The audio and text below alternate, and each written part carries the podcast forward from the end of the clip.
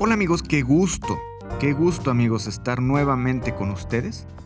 Y antes de empezar quisiera agradecerles a todas las personas que han escuchado los episodios. Este, ayúdenme a compartir los episodios con más hombres y por qué no compartámoslo también con las mujeres. Puede ser de gran ayuda para algún esposo, algún hijo, sobrino, nieto, no lo sé.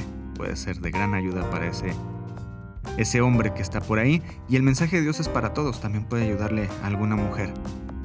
Antes de comenzar quisiera hacerles el anuncio de que ya tenemos redes sociales amigos, ya, ya podemos compartir, convivir, crecer, platicar, hacer crecer esta hermandad de hombres.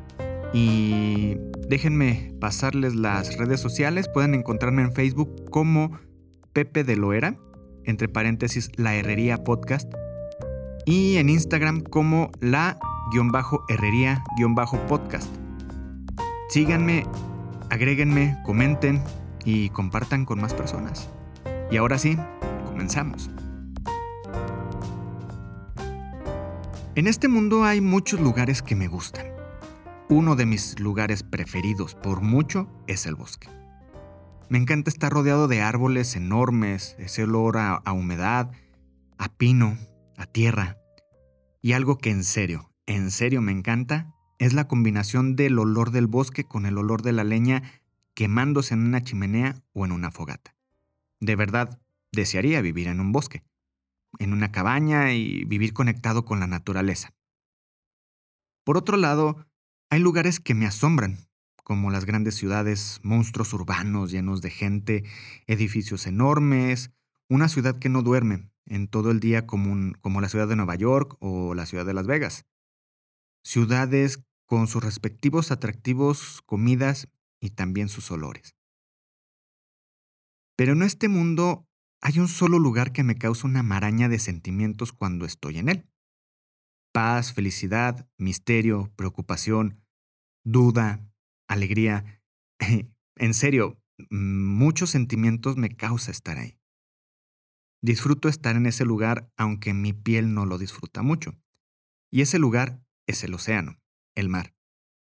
Es muy agradable sentir ese calor, el sabor del mar en la boca, sentir cómo te vas hundiendo poco a poco en la arena al pasar de las olas, y si a alguno le ha tocado una fuerte lluvia cayendo sobre el mar abierto o la costa, que no sea un huracán o algún fenómeno natural catastrófico, entenderá lo bello que es observar a detalle cómo el agua del mar abierto y de la lluvia se juntan. Eh, a veces parece que no sabes distinguir si el agua está subiendo o el agua está cayendo. Y también, si han tenido la oportunidad de ver alguna tormenta eléctrica sobre el mar, es un espectáculo hermoso. Por las noches es cuando más temor me da el mar. Impone su poder. No puedes ver qué hay debajo del agua, el mar es más agresivo y sube la marea. De por sí cuando fijas tu mirada y te quedas observando el horizonte durante el día para intentar ver el final del mar, descubres que no hay un final. Ahora, en la noche solamente es un fondo, un enorme fondo negro. No ves siluetas, no ves luces, no ves nada. No sé si has escuchado este nombre, la Fosa de las Marianas. Y no, no es un restaurante de comida típica, tampoco es una nueva taquería, es el lugar más profundo del mundo. Si alguna vez has escuchado que el monte Everest es el punto más alto, contrariamente la Fosa de las Marianas es el lugar más profundo. ¿Qué tanto? Veamos. El monte Everest tiene una altura total de 8.849 metros sobre el nivel del mar. Ahora, este lugar, la fosa, tiene una profundidad de menos 10.994 metros. Eso sí que es profundidad. Al estar hablando del mar y de su imponente fuerza, me hizo recordar una historia. La historia la podemos encontrar en Mateo 14, 22 al 33. Una historia que es muy conocida por todo el mundo. Cuando Jesús camina sobre el agua y vamos a viajar un poco, un momento, y específicamente vamos a viajar al mar de Galilea. Después de que Jesús alimentó a los cinco mil hombres, más niños y mujeres, Jesús ordena a sus discípulos que suban a la embarcación que tenían para moverse a través del mar de Galilea, y se adelantaran un poco ya que él despediría a toda esa gente que se había reunido a escuchar las enseñanzas de Jesús. Los discípulos obedecen sin ningún problema. Tal cual lo ordena, así es como lo obedecieron. Se van y se suben a la balsa. Después de haber despedido a la multitud, Jesús se va al monte a orar. Quería estar a solas con su padre y tal vez aprovechar para pedir por sus discípulos, pues él ya sabía lo que estaba por suceder. Entendamos que esto estaba pasando cuando ya comenzaba a anochecer. Tal vez seis o siete de la noche, probablemente. Los discípulos comenzaron a navegar por el mar de Galilea cuando de la nada comenzó un viento contrario, que poco a poco era más fuerte. La oscuridad de la noche ya se había hecho presente y para bien de los discípulos que estaban en, en la barca, había algunos discípulos que eran pescadores y bastante experimentados, los cuales habrían pasado tal vez alguna situación parecida en algún momento de sus vidas. Uno de esos pescadores experimentados fue Pedro, quien con su carácter fuerte me imagino que pudo haber estado animando, dando indicaciones para no naufragar. Pero la situación estaba cada vez peor y el desastre parecía inminente. Me imagino la desesperación de los discípulos gritándose uno a otro, tal vez preguntándose por qué Jesús no estaba ahí para ayudarlos. Pero lo que no entendieron, lo que no entendían los discípulos era que Jesús dejó que ellos tuvieran una enorme necesidad de Él. Recuerden que Jesús estaba orando. Pasó un tiempo para que esa necesidad creciera, creciera en ellos y comenzara a desbordar suplicaran necesidad de Jesús, sudaran la necesidad de Él, tal vez hasta llorar por la necesidad de Él. Los discípulos estuvieron batallando bastante tiempo con la tormenta, tal vez horas, batallando con vientos fuertes, golpeando la, la vela de la embarcación, olas enormes intentando voltear la embarcación. Agua inundando la barca, me imagino que hasta sacaron remos para tratar de, salir lo más rápido posible. Y un sinfín de pensamientos cruzaron por la cabeza de cada uno de los discípulos. Pero la tormenta y los discípulos estaban en las manos de Dios. Él ya sabía lo que pasaría y lo que estaba por acontecer. El miedo se apoderó de los discípulos, el temor era cada vez más intenso y la duda Posiblemente era lo único que pasaba por sus mentes. ¿Saldré vivo de esto? ¿Dónde estás, Jesús? ¿Por qué no nos ayudas? Toda esta situación exigió a todos los discípulos una fortaleza física y espiritual y de concentración. ¿Te imaginas estar pasando por esta situación y de pronto ver o creer ver una silueta de una persona caminando hacia ti? Si a mí me pasa eso, no sé si caigo muerto del susto en la barca o en el mar. Pero de que caigo muerto del susto de un infarto, un derrame o algo, caigo muerto. Pero realmente esto sucedió. Una silueta estaba caminando hacia la barca y poco a poco se estaba acercando, y creyeron que se trataba de la brisa de las olas rompiendo sobre la barca. Y de repente, alguno de los discípulos vio una figura humana sobre el agua por lo que avisa a los demás. Y me imagino el susto que se han de haber llevado. Pero todos, todos los discípulos que estaban en la barca, gritaron al mismo tiempo, ¿o no? ¡Un fantasma! Repito, yo ahí caía muerto, o al menos intentaría pegarle con un remo o con algo a esa silueta. Imaginen esto. La situación de la tormenta ya tenía bastante asustados a los discípulos y ahora un fantasma se hace presente a un lado de ellos. Después de esto sucede algo que en lo personal me conmueve mucho, me toca el corazón. Jesús intenta calmar a sus discípulos y les habla. No tengan miedo, dijo, tengan ánimo, yo estoy aquí. En ese instante Pedro reconoce la voz de su maestro. Es algo indescriptible, es algo muy, muy bonito que cuando estás pasando por un momento angustiante, algún problema, algún miedo, escuches la voz de alguien que aprecias, que, que quieres tú, y te diga, tranquilo, no tengas miedo, yo estoy aquí. ¿Y qué es lo que haces o lo que quieres hacer cuando escuchas esa voz? Quieres ir corriendo hacia esa persona, ¿no?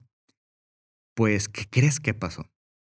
Exactamente fue lo que pasó con Pedro. Le pide a Jesús, Señor, si eres realmente tú, ordéname que vaya hacia ti caminando sobre el agua, a lo cual Jesús le responde, ven. Ojo, Pedro fue el único que el, único discípulo que se atrevió a hacer esta petición y a bajarse de la barca. Me imagino que, que Pedro baja con miedo y comienza a bajarse de la barca y pone un pie sobre el agua y después el otro. Y comienza a dar unos pequeños pasos, poco a poco, poco a poco. No sabemos a qué distancia estaban de Jesús y no sabemos qué tanto espacio fue el que caminó Pedro, pero imagino que fue poco a poco, unos pasos pequeños. Y después tal vez agarra un poco más de confianza y da unos pasos más grandes, tal vez más apresurados para intentar llegar a, más rápido a Jesús. Pero sucede lo que todo, todo, todo mundo sabe que pasó. Pedro se distrae con el fuerte viento y las olas. Ojo, esto, toda esta situación estaba sucediendo mientras la, la tormenta seguía sucediendo. Jamás se había calmado la tormenta durante toda esta situación. Pedro es golpeado por las distracciones, Tal vez miró hacia abajo, así como dicen en las películas cuando están en una, en una situación de altura que dicen, no mires hacia abajo. Tal vez Pedro miró hacia abajo. ¿Y cuál fue el resultado? Pedro hundiéndose en las aguas turbulentas del mar de Galilea, gracias a las distracciones. Por lo cual, Pedro hace lo que todo el mundo haría en una situación parecida. Sálvame, Señor, fueron los gritos desesperados de Pedro. Al momento, inmediatamente, Jesús extendió su mano y lo rescató. Uf. En serio, esto es algo impresionante. No duda, no lo piensa ni un segundo, y Jesús rescata a Pedro. Hombre de poca fe, ¿por qué dudaste de mí? Fueron las palabras que le dijo Jesús a Pedro después de haberlo rescatado, a lo cual no tenemos registro, no hay un registro de alguna respuesta de Pedro. No sé si solamente Pedro bajó la mirada, sintió vergüenza por no haber confiado o intentaba recobrar el aliento. No sabemos qué pasó con Pedro. Después de todo esto, Jesús sube a la barca junto con Pedro y la tormenta, las olas, el viento, todo se detiene la calma regresa al mar de Galilea, por lo cual los discípulos de la, de la barca dicen, verdaderamente eres hijo de Dios. Hombre, amigo, hermano, Jesús te ha llamado a que salgas de tu barca que está siendo azotada por la tormenta. Te ha llamado para que tengas fe y des ese paso. Confíes en Él y comiences a caminar sobre la tormenta. Recuerda que Dios está en control de todo, así como con los discípulos. Él ya sabe qué va a suceder. Solo tienes que confiar en Él. Hoy te hago una pregunta, analízala y sé sincero contigo mismo. ¿Realmente quieres ser salvado de esa tormenta? ¿O solo quieres evitar la tormenta momentáneamente y seguir viviendo tu vida como te plazca? Pedro quiso ser salvado de ahogarse. Clamó y gritó, Sálvame, Señor. No es necesario que lo grites. Si quieres hacerlo, adelante. Pero lo que sí necesitas hacer es pedirle su ayuda. Clamar a Él, llorar ante Él.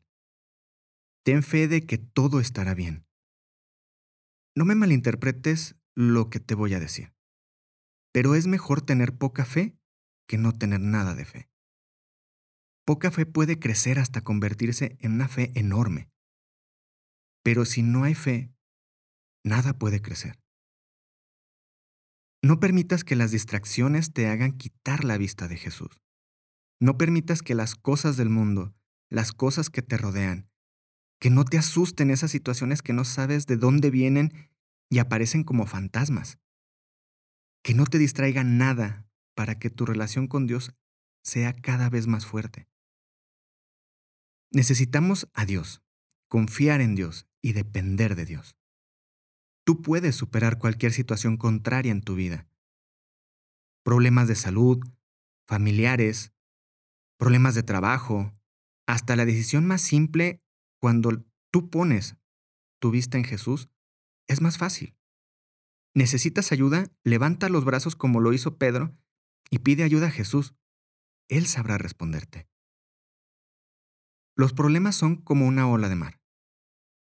Tiene una parte alta, hace mucho ruido, tiene partes peligrosas, puede darte una sacudida, pero al final va a romperse contra la roca fuerte y solo quedarán aguas tranquilas. La tensión superficial es la propiedad elástica de un líquido que permite a un objeto permanecer sobre el agua. Te invito a que en tu vida esa tensión superficial sea tu fe en Jesús. Que dependas solo de Él, que tu amor solo sea por Él. Que lo que te haga permanecer sobre los problemas, lo que te haga superar cualquier situación, sea Jesús. Tú también puedes caminar sobre las aguas como lo hizo Pedro, pero esta vez tú puedes llegar a Jesús sin hundirte. Vamos, ten fe. Es mejor pasar por la tormenta de la mano de Jesús que pasar por la tormenta sin Él.